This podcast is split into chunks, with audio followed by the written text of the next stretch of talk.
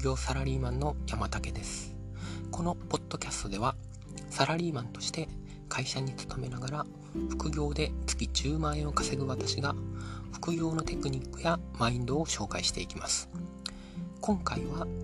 ブログを始めるならワードプレス×レンタルサーバーがおすすめというテーマでお話ししたいと思います。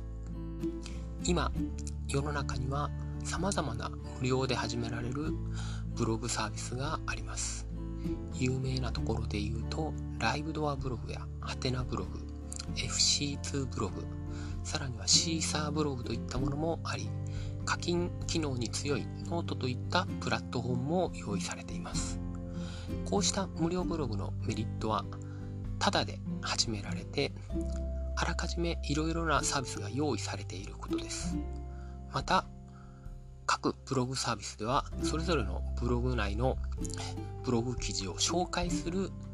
ページも用意されておりそうしたところからのアクセス流入が期待できます。しかし副業で取り組む場合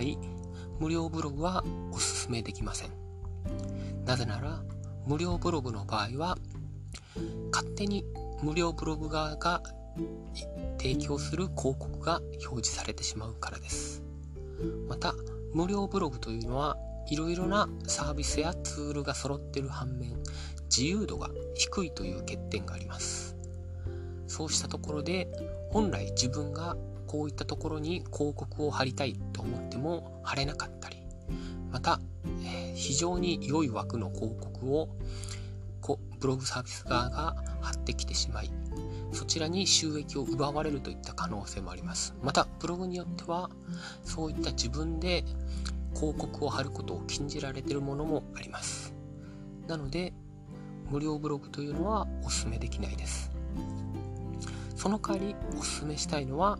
ワードプレスとレンタルサーバーの組み合わせです。ワードプレスというのは自分で、え、ブログサービスを立ち上げるオープンな、え、ソフトウェアです。このワードプレスをレンタルサーバーに導入することで自分だけのブログサービスを用意することができます。ワードプレスのメリットはそのカスタマイズ性です。もちろん知識は要求されますがブログ以上に様々な自由度が高く自分の好きなところに広告を貼ったりサービスへの誘導を表示することができます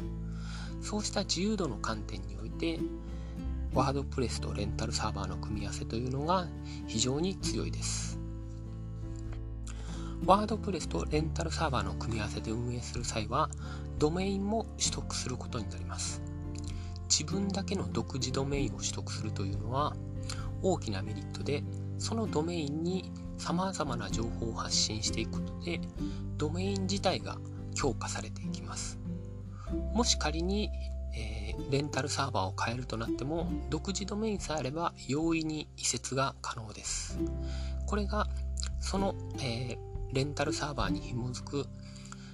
共有ドメインなどを使用していると別のレンタルサーバーに移ることができませんどうしてもブログはステージによってクセス数の規模があり適するレンタルサーバーと適さないレンタルサーバーがあります。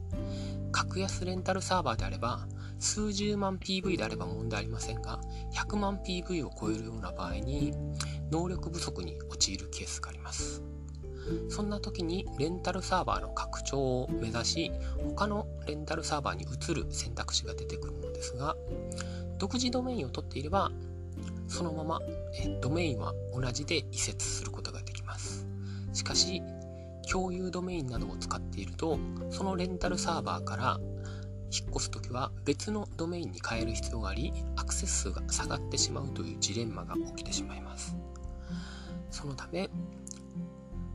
ワードプレスとレンタルサーバーの組み合わせの際は独自ドメインを取り行うといざ何か起きた時でも別のレンタルサーバーに移設するといったことができるので非常に強力です。さらに長く運営を続けることでそのドメインにデータが貯められるというメリットもあります今回ブログを始めるならワードプレス×レンタルサーバーがおすすめというお話を紹介しましたブログというと無料ブログのイメージが強いですが、副業を始めるなら、ワードプレス×レンタルサーバーの組み合わせがおすすめです。なぜなら、カスタマイズ性が高くお金を稼ぐという観点ではこの選択肢が一択だからです。またワードプレス×レンタルサーバーの組み合わせが独自ドメインを取得することになりこの独自ドメインを取得することでドメインに信頼を蓄積することができいざ何か起きた時もドメインの移設をすることができます。無料ブログやその他の共有ドメインなどではそのサービスに紐づくドメインなので何か、えー、移設をしたいといった時にドメインを引き継ぐことができず一時的にブログのアクセスが下がるといった傾向にあります。なので副業でブログを始められる方はまずワードプレスとレンタルサーバーの組み合わせを検討してみてください。本日の放送は以上になります。皆さんご清聴ありがとうございました。